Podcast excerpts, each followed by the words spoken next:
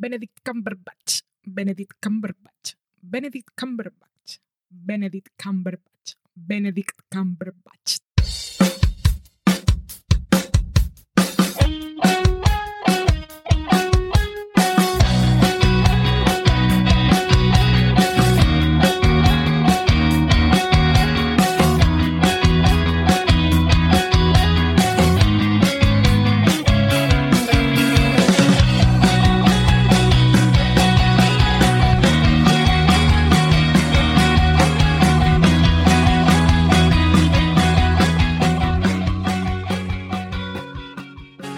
Hola a todos y todas y todes. Os damos la bienvenida a Del Sofá a la Cocina, el podcast de Dani Valen y Loki, los tres que vivimos en esta casa.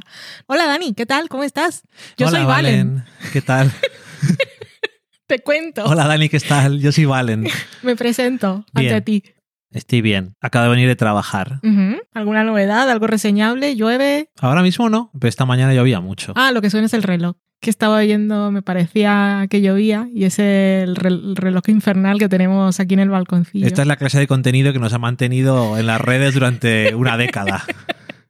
Jolín, ¿cómo eres? Pues mira, ¿de qué vamos a hablar hoy? Pues no sé, de cosas. Em, ¿Qué tal? Muchas gracias a todos los que nos han ido diciendo cosillas. A mí me han llegado algunos mensajes privados por Twitter o comentarios a cosas que pongo en Instagram y me contestan randommente. Así que gracias. Eh, gente que nos dice que está contenta porque hemos vuelto al formato semanal, que me parece bien que hablemos de cosas random y tonterías. Y también me han dicho que qué guay que volvamos a hablar de cocina, que yo pensaba que era una cosa que tampoco le interesaba mucho a nadie, así que lo vamos a recuperar. Hoy traigo una receta ah, sencilla. Así que bien. Y hablar, pues hablaremos de cosas que hemos visto, algunas casualmente, esto no os acostumbréis, son de actualidad, actualidad del momento en el que sale el programa. Ya sabéis que la actualidad de los podcasts es súper relativa, dentro de un mes ya no será actualidad, pero esta semana pues coincide y no voy a decir de todo lo que vamos a hablar, porque siendo el programa tan corto no vamos a perder el tiempo más en introducciones de lo que ya lo he hecho, así que empecemos. vamos a empezar con The Split, que fue una serie que nosotros... Ah iba a decir descubrimos, como si hubiese estado oculta debajo de una piedra y fuimos los primeros que la vimos. Ya la encontré con un cepillito y se le quitaba el polvo. Pero bueno, que nos animamos a verla igual hace un par de meses o algo así. Ahora no recuerdo exactamente, pero que la recuperamos hoy porque el, acaban de poner en filming la segunda temporada. Así que ya se pueden ver las dos temporadas que hay en, España de forma cómoda y fácil. Y justo BBC anunció ayer, en este ayer relativo, este momento que es mi hoy, que la renovaban por una tercera temporada, que será la última. Pero es que Claro, desde, desde, que habían emitido la segunda no se sabía si iba a haber una tercera, así que eso es una buena noticia. Y creo que entre la primera y la segunda también pasaron un par de años o algo así. Ya sabemos cómo van, así que pues guay, buena noticia. Y The Split es una serie de abogados, bueno, no, es una serie de abogadas. Eh, está protagonizada por Nicola Walker, eh, o Nicola, iba a decir Nicola, ¿eso qué es? Ah, son Ricola, es caramelo. Bueno, eh, Nicola creo que se llama Nicola. Bueno, sé, que se llama Nicola, que no sé cómo se pronuncia. Eh, que mm, os puede sonar de mil cosas, pero así que podáis haber visto. The Hour, la serie esta británica, también. Eh, River, en la que trabajó con Abby Morgan, que es la creadora, y Abby Morgan pues eh, ha escrito cosas como la película Shame, que Shame of yo no la he visto, Shame on Me. Eh, también Sufragistas, em, la película esta de, ¿cómo era? De Lady Iron, de Iron Lady, de Lady Iron. Eh, y, y, más cosas. Pero bueno, Nicola Walker interpreta a una abogada especializada en divorcios y cuando la conocemos está incorporándose a una nueva firma de abogados y había ah, antes había trabajado en el bufete de su en el que trabajaba con su madre y con su hermana. Son tres hermanas, dos se dedican a estas cosas de abogados, eh, la otra pues va un poco por libre, que es la menor, y pues nos iremos enterando porque había abandonado el trabajo con su madre y con su hermana, con las que sigue teniendo relación, por supuesto. Hay un padre ausente que aparece por ahí, que tengo que decir quién es, que es Anthony Head, que es el señor Giles, que ya aparece en el primer episodio, así que no pasa nada, que está ahora especializado en hacer de señores chungos. Aunque Sí. aquí pues tiene matices. Más que en Ted Lasso es súper muy- villano. Muy villano, sí. Súper villano, que es una serie de gente muy buena, pero los malos son muy malos. Creo que él es el único súper malo, además. Sí, no, Es es el único que no, que no es redimible de ninguna No, forma. No es nada redimible. Y, y- y ya, pues eso, son temporadas cortas de seis episodios y a mí me recuerda un poco a las cosas de... Igual porque es buena, si, si echáis de menos The Good Fight y The Good Wife, eh, se parece un poco en que tiene personajes femeninos centrales super guays, en que tiene mujeres con, sus con sus cosas de tensiones sexuales no resueltas, que eso me gusta. Y, mm, y que la relación, bueno, eso no se parece nada de Good Wife, sobre todo en lo que tuvimos. El otro día vi en Twitter una cosa que me hizo mucha gracia, que ponían una foto en la que salía la foto aquella terrible del episodio que rodaron Kalinda y Alicia cuando ya no se hablaban, Ajá. que teníamos todos la duda de que si eran CGI porque no parecía que estuvieran juntas. Y decía, las pioneras de la distancia social. Me hizo mucha gracia. Pues eso, decían en The Good, The Good Wife, las mujeres pues al final no se llevaban muy bien. Y aquí la relación de las hermanas es súper chuli, que está muy, muy, muy genial. Y los casos molan, que no son como en, The Good Wife y Fight, que son cosas así pegadas a la actualidad o de anticiparse a las noticias y ese tipo de cosas. Pero aquí con la cosa de los divorcios, pues sí que tienen casos muy peculiares. En el primero, por poner un ejemplo, eh, es una, eh, un cómico de stand-up, bueno, un monologuista que al que su mujer lo, su exmujer lo demanda y le pide que en su en la gira que va a empezar no puede hacer ninguna referencia a, a su relación a la relación que mantuvieron porque él básicamente se ha inspirado como hacen todos se inspiran en su vida pues a ella pues, ya no, no le hace ninguna gracia que esté hablando de sus intimidades y pues como esos casos de cosas prenupciales de futbolistas y mil cosas más. O sea, los casos están bien y como en Anatomía de Grey, los casos siempre apelan, dialogan con lo que está pasando por la vida personal de la protagonista, así que eso está guay y yo qué sé. No hemos acabado nosotros la segunda porque nos metimos en más cosas, pero pero es una serie que se ve súper fácil, es muy entretenida y es que esta actriz es maravillosa. O sea, es, no, son los ojos, obviamente tiene mucho talento, pero es que la ves, te crees todo lo que hace, todo lo que dice, parece que sabes lo que piensa, es, se muestra así como, es como, es tan expresiva, pero no de sobreactuada ni nada, es que le hace falta, le brillan los ojos y ya, ya sabes por dónde va. No sé, me gusta mucho, Nicola. Nicola. Hola Dani, ¿qué tal? The Split. Hola, ¿qué tal? Que la actriz, este igual también, la gente que le gusten mucho las series británicas, estuvo ocho años en la de Last Tango in Halifax, que fue la serie ese que creó... Ocho años duró esa serie. 2012, igual me he equivocado, o seis, o Igual a- cuatro o cinco. No sabía si eran tantos Igual años. temporadas, pero no años. Que estamos hablando de británicas. Bueno, que es la de la que, que estuvo en emisión muchos años, pero Eso igual es. no todos los años. que es de la creadora de. Happy Valley. Sí, sí, bueno, cierto. que mm, ocho años, pero igual son cinco temporadas o, O cuatro. tres.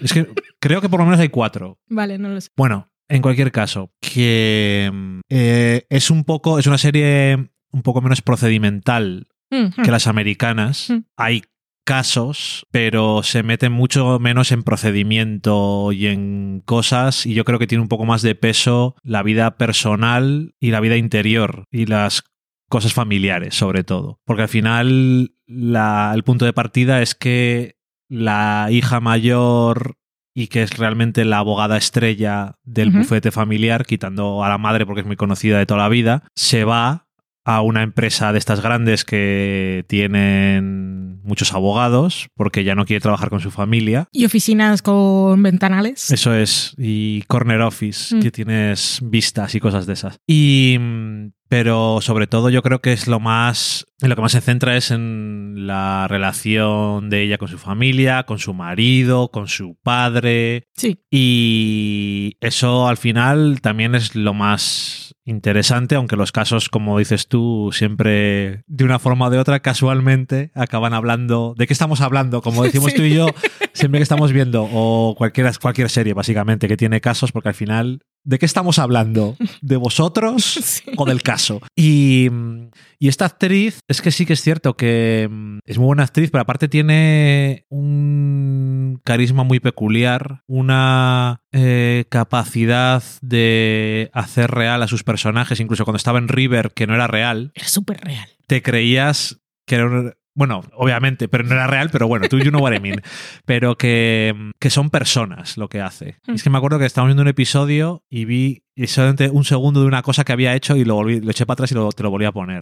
Y la verdad es que es una serie que al final, aunque no lo parece, o no sabes, o no, no sé, si te dicen la premisa o ves imágenes o tal sin ver la serie, yo creo que te puedes pensar que no engancha, pero engancha enseguida por los personajes y Hmm. por ella, que al final, más que menos, es la protagonista de la serie muy o sea que es la que más es el personaje que más peso tiene Sí, es como el eje alrededor de todos los personajes que salen están relacionados con ella. O sea, puedes describir a todos los personajes con eh, es su esposo, es su exnovio, es su jefe, su hermana.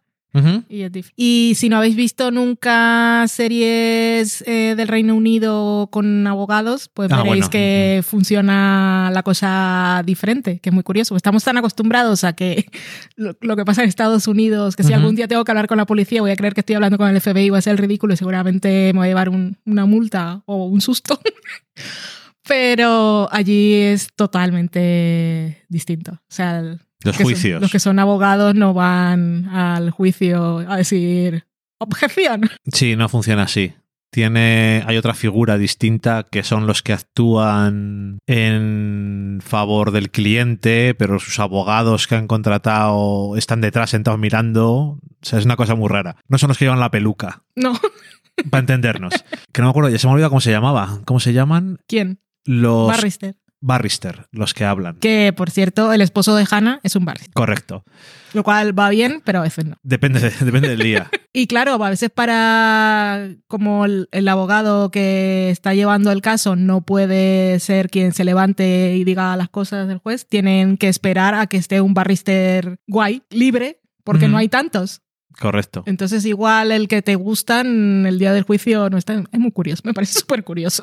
Sí, es muy, es muy raro. Eh, eso, todos los actores están bien, su marido también hemos visto muchas cosas. Episodes. Que mm, nada, eso, que está guay, que os la recomiendo y además no es súper conocida. Mm. Y estaría bien que hablaran un poco más de ella porque yo creo que merece más atención. Que igual no es la mejor serie del mundo, pero yo creo que con la calidad de actores que tiene es que es, resulta tan creíble las situaciones, aunque es un poco, a veces un poco culebrón, en, si lo leyeras el papel, pero yo lo noto muy real cuando te lo presentan. Me parece, me gusta. Está muy bien. Eh, traemos más actualidad. Podemos hablar de la ineptitud de algunos de algunas parejas para saber leer que su pareja está enfadada por la forma en la que está cortando la mantequilla. Estamos hablando de Malcolm and Marie, la película de Netflix, que protagonizada por Zendaya, que Protagonizada por Zendaya. sí, es Zendaya, o sea, esa Hay dos película actores, por lo menos. pero esa película es ella. Ella es lo mejor de la película, te sorprende en todas las escenas y si no fuera por Zendaya, pues no estaría tan bien. Ahora, nunca he visto a nadie sentado en la, en la taza del váter y parecerme tan elegante, porque es que siempre las escenas de lavabo a mí siempre me parecen cutres ordinarias, no me gusta. Eh, siempre la- o sea, las usan muchas veces para mm, definir relaciones entre personajes o para describir personajes. O sea, todas las escenas del baño siempre son así. Recordemos, por ejemplo, el primer episodio de Homeland, cómo te definen rápidamente a Carrie por cómo utiliza su baño. Esa ducha de prostituta. Sí. Pero Zendaya es que es, madre mía, que podría verla sentada en la taza del váter y eso sería una obra de arte. Y, y bueno, pues eso. El otro, el otro protagonista es que son solo dos, es verdad. Solo salen dos personas en pantalla. Sí, sí, si, hubiera, si hubiera más actores y más personajes y tal, pero no saben Pero el más. protagonista es Zendaya. Eh, John, John David Washington, bueno, es el hijo de Denzel y es- que salía en Tenet, En Tenant, en Black Clansman. correcto. Ha hecho muchas cosas. Por lo que he leído, como es la, la expresión esta, siempre le comen la tostada ¿Eso qué quiere decir? o Vale. el cocido, que da igual lo que haga, ¿El cocido? el cocido. Bueno, estas expresiones, yo no sé si son oficiales o son de la... Oficial, ¿Qué quiere decir? ¿Quién tiene que firmar que las expresiones sean oficiales? A ver, Pues un, un meme, Ok, es oficial. Que siempre le comen el cocido quiere decir que siempre hay otro actor que le acaba correcto. haciendo sombra. El estilo de Thunder. Da igual, da igual lo que haga. en Black Clansman salía Adam Siempre hay alguien que, que brilla más. Y yo, es que casualmente no he visto ninguna de las dos películas Mm, anteriores en las que sale él. Y si esta película tiene es una muestra, no estoy súper impresionado. No estamos muy impresionados. Pero bueno, esta película pues, es de Netflix, eh, la, producida por Sam Levinson, Zendaya, el mismo John David Washington, eh, todo el equipo de Euphoria. La película surgió pues, justo, eh, justo cuando se reunió el equipo de, de Euphoria y pusieron la foto aquella en Twitter de vamos a, estamos leyendo guiones, vamos a empezar la segunda temporada a rodar. Entonces fue cuando se hizo oficial, hostia, que esto igual no era tontería, es una pandemia. Eh, y se confinó todo y se cerró y se quedaron, bueno, Zendaya y Sam Levinson estuvieron hablando mucho por teléfono y ella le dijo, escribe algo, a ver qué te sale y lo rodamos, aunque sea un corto o tal, y así ponemos a trabajar a la gente de, de la serie. Y la película la hicieron, o sea, la pusieron ellos el dinero. Creo que John David Washington también entró al final, pero al principio eran Zendaya y Sam Levinson. Que Sam Levinson dijo que había comprado el negativo, la rodaron en, en, fil- film eh, con la tarjeta de crédito y no le avisó a su mujer y después iba a hacer una compra y le dijo, oh, un momento y tal, anécdotas. Y mm, que el vestuario era mm, de, propio también de los actores, consiguieron, ya rodaron, sí rodaron cuando se pudo empezar a rodar, justo cuando abrieron cosas de confinamiento en Los Ángeles, eh, consiguieron la casa esa y se fue todo el equipo, estuvieron súper confinados, eh, que lo rodaron creo que en un par de semanas toda la, toda la película Por lo menos la casa es grande. y estuvieron ahí reconfinados y tal. Y también otra de las cosas es que creo que eh, el acuerdo que llegaron con, con toda la gente del equipo técnico era como participaciones en la película. O sea, si, al- si la vendemos, tendremos dinero. Y si no, pues mira, creo que les pagaron lo que había que pagar mínimo. Y al final Netflix pagó 30 millones, así que se pusieron todos muy contentos y además donaron a Feed in America. O sea, la historia de la película, o sea, la historia de cómo se hizo es muy guay. Luego tenemos la película en sí, que a los críticos, los críticos americanos la odian porque, eh, bueno, la película es eh, John David Washington interpreta a Malcolm, que es un director de cine.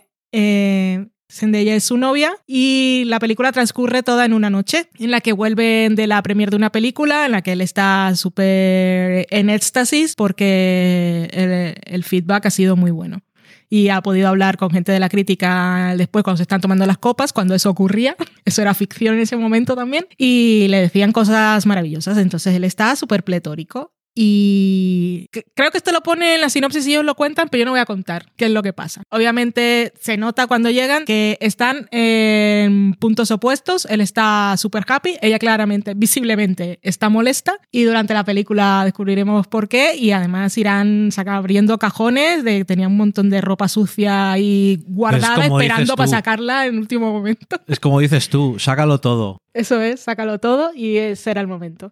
Y ahí tiene muchos, muchos monólogos, Malcolm, que es un intenso, es un pesado. Eh, yo estoy con Mari todo el tiempo, de principio a fin. Es que es muy intenso, es muy pesado. Y todas las cosas que dice tiene una parte que es de crítica, de hablar de la crítica y de criticar a la crítica y la- el papel de la crítica en general y también, eh, bueno, más cosas. No lo voy a contar cuál es su posición. Y eso se, se hace un poco cansino. Y él es muy gritón. y es muy pesado. Yo no sé si tendrá parte de exorcismo de Sam Levinson de sus mierdas que se le puedan ocurrir como cualquier persona que hace series y películas y, y eso, pero a veces lo parece. Mm. John David Washington no lo tiene fácil No. Porque este personaje es un horror de ser. Sí, tampoco podemos culparlo a él que sea gritón porque Sam Levinson lo está dirigiendo. Entonces, Entiendo- en algún momento, si lo veía muy arriba, tenía que decirle, vamos a abordar esto de forma diferente, ¿no? Eso es lo que te quiero decir. Que... Y lo dejó así. O a lo mejor dijeron, vamos a hacer este personaje que sea odioso porque realmente no se merece compasión y entonces Pero su mejor escena es cuando está en el baño, que ella está en la bañera, que no está gritando. Ya. Y pero está siendo horrible, pero está siendo horrible, pero, cuanto más pero callado está mejor, sí. ahí está bien. No, no digo que me cae bien en ese momento, porque No. es, es su peor momento. Es su mejor momento como actor. Eso es. Es que ya es una cosa muy rara porque en parte entiendes que él, el personaje, está haciendo una cosa casi como, como humorística, o sea, está gritando de, de más porque ella se está riendo. Hmm. En plan, qué tonto eres. Pero en vez de llegarte a ti así, simplemente te llega que en vez de estar riéndose de ser un pesado, está siendo pesado. Y mm, cuesta mucho. Cuesta mucho. Luego tiene un par de. Ese es el mejor momento, probablemente, lo de la bañera, pero luego tiene un par de momentos que tiene que hacer algunas otras cosas sin gritar y no termino, no termino de disolver. Y mira que yo, a Sendella, es complicado dejar de verla porque. Sendella, pero hay más de un momento en que parece mucho más, te crees mucho más el personaje que el de él. Sí. O sea, a ver, que ella lo hace muy bien en esta película. Y yo creo que ya sabemos que es buena actriz, porque ya lo hemos visto actuar en Euforia y muy bien. Pero en esta película el abismo que hay entre los dos actores y los dos personajes es tan grande que yo creo que al final la película se desequilibra un poco. Porque los dos hablan mucho. Pero él habla más. Eh, Lo que quiero decir es que el abismo es tan grande entre los actores y los personajes que casi la mitad de la película te cuesta aguantarla. Y casi la estás viendo porque dices, sé que solamente hay dos personajes y tendrá que volver alguna vez. ¿Sabes? Es ese tipo de sensación a veces, yo creo. Es un poco raro. Fotografía está muy guay. Es en blanco y negro. Y La música está guay. Es así, es curioso. Es, es muy curioso como proyecto. La película tiene mucha conversación, o sea, puedes hablar de muchas cosas en realidad. Sí.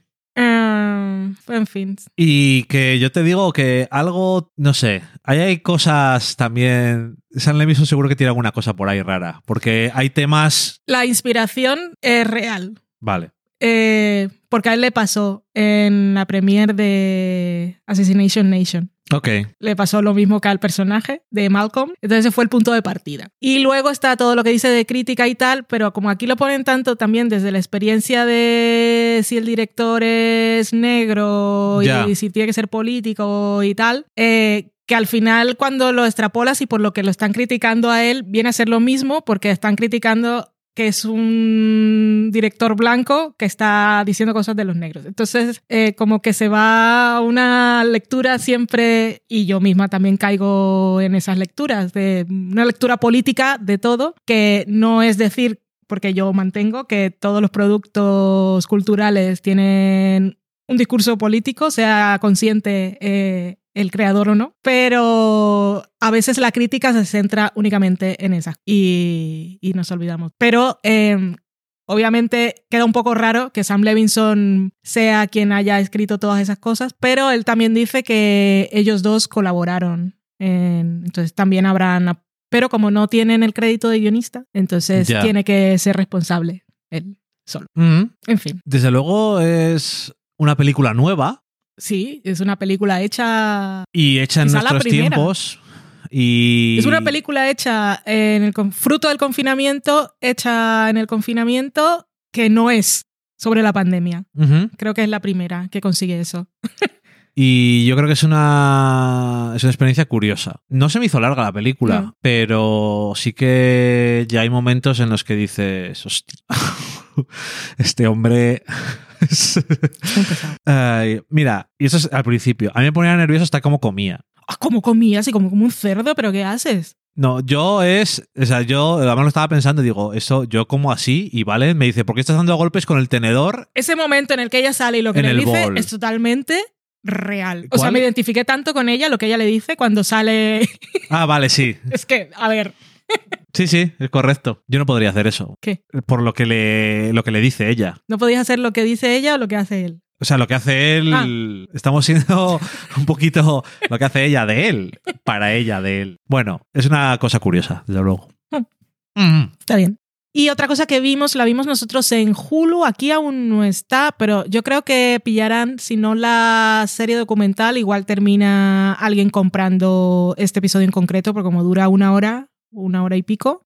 Me digo yo que se lo venderán en todo, toda la serie entera, ¿no? Sí, pero por si no, yo creo que sí, porque aparte es actual y van pocos. Pero bueno, eh, no sé cómo se llama, eh, son... The New York Times Presents. Vale, es que no sabía si era tan obvio. Iba a decir. Es tan obvio. Correcto. Eh, y, y es eso, básicamente. Pues son episodios que no hemos visto los anteriores y, y los veré porque están guay. Son documentales, reportajes de investigación Eh, sobre un tema en concreto y este que vimos nosotros se llama Framing Britney Spears. El hashtag es Free Britney, que es un movimiento que existe y maravilloso. Dani no estaba al corriente de nada de esto de lo que se habló. No. Eh, lo que hace este documental Framing Britney es em, hacerte un repaso a, a la, a cómo fueron los inicios de Britney Spears eh, y recordarnos un poco mm, cómo era la sociedad en aquel momento. Madre mía de mi corazón. Eh, Fue muy doloroso eso. fue doloroso porque estamos hablando de finales de los 90, principios del 2000, que esto es hace nada, pero cosas que pasaron a principios del 2000, que esto es siglo XXI, y cómo, o sea, es bien porque dices, jolín, cómo ha cambiado la sociedad, porque esto ya no lo permitimos, y lo otro es, hace nada, esto nos parecía lo más normal del mundo que nadie decía, oh Dios mío, lo que ha pasado, sino que lo veías y igual te molestaba, pero conscientemente tampoco tenías una reacción. En fin, No, sí, lo, que, mucho. lo importante es que ahora estamos en un momento en el que no el que lo está viendo, sino que alguien no lo pondría. Correcto. Hmm.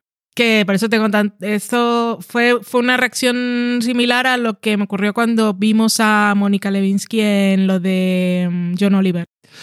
Pues yo nunca la había oído hablar. Ella ha estado haciendo cosas, pero yo no la había escuchado hablar y te recuerda un poco cómo, cómo dejábamos que pasaban ciertas cosas y cómo pasaban muchas cosas y seguramente a muchas de nosotras nos han pasado muchas cosas. En fin, eh, Framing Britney, eh, todo esto, eh, un poco su auge y su caída y cómo, cómo influyeron los medios en, en, bueno, cómo la acosaban y cómo pues, le causaron ansiedad y seguramente pues algún, algún otro tipo de problemas. Y ahora eh, lo otro que nos decía el documental es la situación esta de que después de lo de que se rapó y que le quitaron la custodia de los niños porque no la consideraban una persona apta, eh, también se dijo que igual tampoco estaba capacitada para manejar su ni su negocio ni su persona. Así es. Y entonces nombraron a su padre como, co- ¿cómo es que se llama la figura? Aquí no lo sé. eh, Pero no en sé cómo inglés. se llama. No, no recuerdo ahora cuál es el, el nombre de la figura en inglés, pero viene a ser básicamente un tutor legal. O sea, ella no está, ella no puede hacer nada, no puede firmar ningún documento, no puede ser responsable de su dinero, no puede tomar decisiones sobre su salud. O sea, Sí, si, es si que- ella la llevan al la tienen que llevar y además la tienen encerrada en casa. Ni, ni con quién se relaciona. Es que eh, también, vale, pues eso eh, decían que esta figura normalmente es para la gente mayor Sí. que ya pues, Claro. no les dan o lo que sea y para que tome sus decisiones médicas por ellos y financieras. Sí. Y en el caso de Britney Spears, pues se tomó esa decisión, pero luego ves que pasan los años y vuelve a trabajar Sí. y a ganar dinero y a- o sea, que su trabajo es actuar y da entrevistas, no sé qué, y dices, pero ¿por qué dicen que no es apta? Si claramente está trabajando. ¿En qué momento estamos viendo que no es apta? O sea, si no fuera apta no podría trabajar. Su trabajo, ese trabajo es muy complicado. Eh, hacer un espectáculo de una hora y media en Las Vegas. O sea, si no eres apta mentalmente no puedes hacer Varios eso. a la semana o todos los días, no me acuerdo. Eran tres a la semana, me parece. Pero Mm. es que es estúpido. Y además el que habían puesto a llevar eh, este, esta cosa con el padre, había dicho al juez que igual necesitaban a otras personas y a más gente porque se había cometido un negocio muy lucrativo. Y es como, esto no es un negocio, señor. Mm. Es, una- es- es fascinante la puta mierda que es lo que le están haciendo a esta mujer. Sí, somos conscientes, así que Free Britney todos. Pero es que yo, eh, yo era uno más de, joder, Britney Spears, araba el pelo, está todo loca, es- en su momento. Estoy hablando de hace 20 años, claro, pero, bueno, no hace 20 años, porque eso fue en 2008, me Sí. parece. Pero, como todo el mundo, joder, ¿qué, qué ida de olla tiene esta mujer o lo que sea, pero nunca te parabas a pensar que en aquel momento que era el auge de los paparachis, no, paparacho, Sí, para eso son muchos paparazzi, pues al revés. no es así, creo que sí. Eh, bueno, yo no soy italiano, lo siento. Em, pero eso que es que la estaban volviendo totalmente loca. Y entrevistan a uno en el documental y te mueres de la risa por no llorar. En fin, que. Y lo que decías tú, que vale que dices hace 20 años, pero es que hace 20 años es, es hace nada. Ya. Sobre todo cuando te puedes acordar también. Pero bueno, que a unas entrevistas que le hacían a finales de los 90, al principio de los 2000, que yo decía, no puedo creer, ni siquiera entonces, o sea, no puedo creer que esto esté ocurriendo. O sea, que esto haya ocurrido. Sí. Qué triste. Es, Es muy triste. flipante. Es horroroso.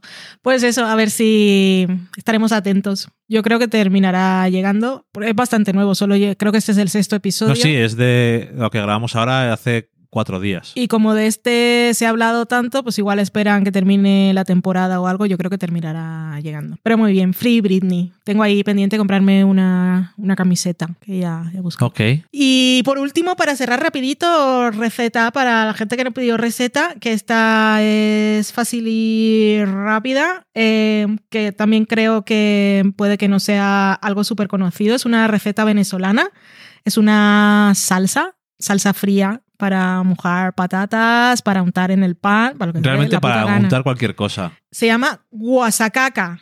¿Y qué necesitáis para hacer una guasacaca? Pues necesitáis eh, una cebolleta. No uséis cebolla para cocinar porque yo lo hice un día y da un sabor demasiado fuerte.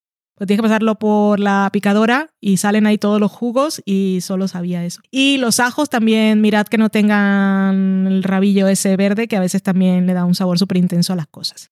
Entonces, una cebolleta, eh, cogéis esto, un, un triturador de estos de alimentos, lo vais echando todo ahí. La cebolla cortada en cuatro, eh, dos dientes de ajo pone la receta, pero esto tened en cuenta que los aguacates en Venezuela son muy grandes, así que yo pongo solo un diente de ajo. Sí, que los aguacates aquí en España son basura. Sí. Eh, medio pimentón verde. En Venezuela los pimentones también son de los típicos que usas para rellenar. Pero, es un pimentón, ¿valen? Uh, un pimentón, que estoy leyendo la receta de aquí. Un pimiento. Eh, los, los que son como los que metes a, para asar, como el rojo y el verde. Pero yo siempre uso, me gusta más el italiano, que es más finito. Pero bueno, el original es el otro. O sea, el, El otro gordito. es el que sé que llaman en inglés el bell pepper. Sí, el que es más gordo cuando lo cortas. Cilantro, eh, un aguacate.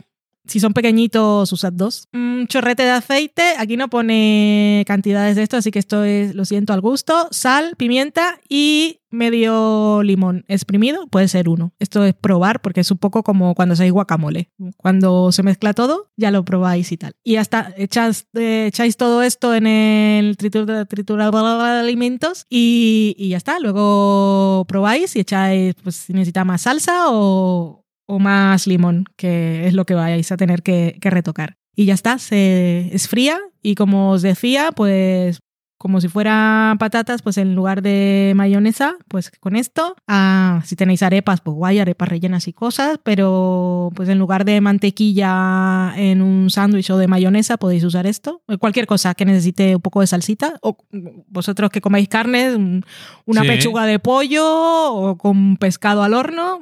Combina bien con todo, porque como veis los sabores están así y es una salsa con la que podéis sorprender a gente porque no se conoce mucho y si a la gente le gusta el guacamole, esto le va a gustar seguro y además cuando diga, ¿cómo se llama? Guasacaca, pues ya tiene su gracia. Sí, le puedes decir. "Guasacaca", que es Y- como me gusta decirlo a mí. Y ya está. Se acaba el programa con esto, con la guasacaca y el free Y ya está, se, ha, se acaba el programa. Adiós. Se ha acabado. Ha sido un placer estar, estar hasta aquí. Así que yo ahora mismo voy a. ¡Ay, Loki! Si pudierais verlo. Algún día tenemos que hacer un, un directo o algo para que puedan ver a Loki Para siendo bello. Loki Y ese como- día no va a estar. Estoy seguro prácticamente al 100% de que el día que digas voy a poner la cámara aquí para grabar mientras estamos con el podcast, Loki, en vez de estar entre tú y yo ahora mismo tumbado en su mantita haciendo monerías, se va a ir a otro sitio. Por supuesto. Porque él sabe cuando le está apuntando una cámara. Es muy consciente. Es la mejor forma de hacerlo. es una diva auténtica. Pues eso, muchísimas gracias por estar aquí una semana y si no pasa una nada. semana más, si una, sema- una semana. Una semana. Y si no pasa nada, volveremos la siguiente. Un besito. Chao. Adiós.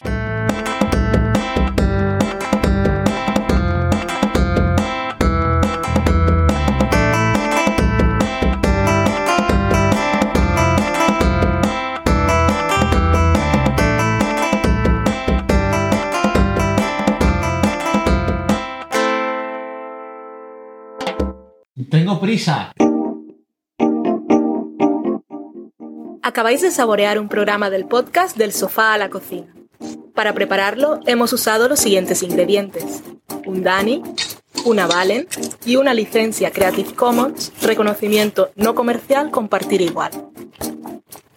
Cuando tenemos los ingredientes, los picamos muy finos, los dejamos pochando en una sartén y cuando estén caramelizados, los mezclamos con la licencia Creative Commons, que, cuidado, no admite uso comercial de la obra original ni derivadas, que se tienen que distribuir con la misma licencia que la original, siempre citando a los creadores. Después de 10 minutos, condimentamos la mezcla con iTunes, iBooks, Twitter y un poco de Facebook. Si no encontráis las adecuadas en el mercado, buscad el nombre del blog. A continuación, introducimos en el horno y, después de 30 minutos, lo servimos aderezado con música distribuida con licencia Creative Commons a través de Jamendo. Al final del post correspondiente vienen especificadas concretamente. Si tenéis alguna duda con respecto a la receta o a cualquier otra cosa, podéis preguntarnos a través del correo electrónico del sofá a la cocina @gmail.com. Buen apetito.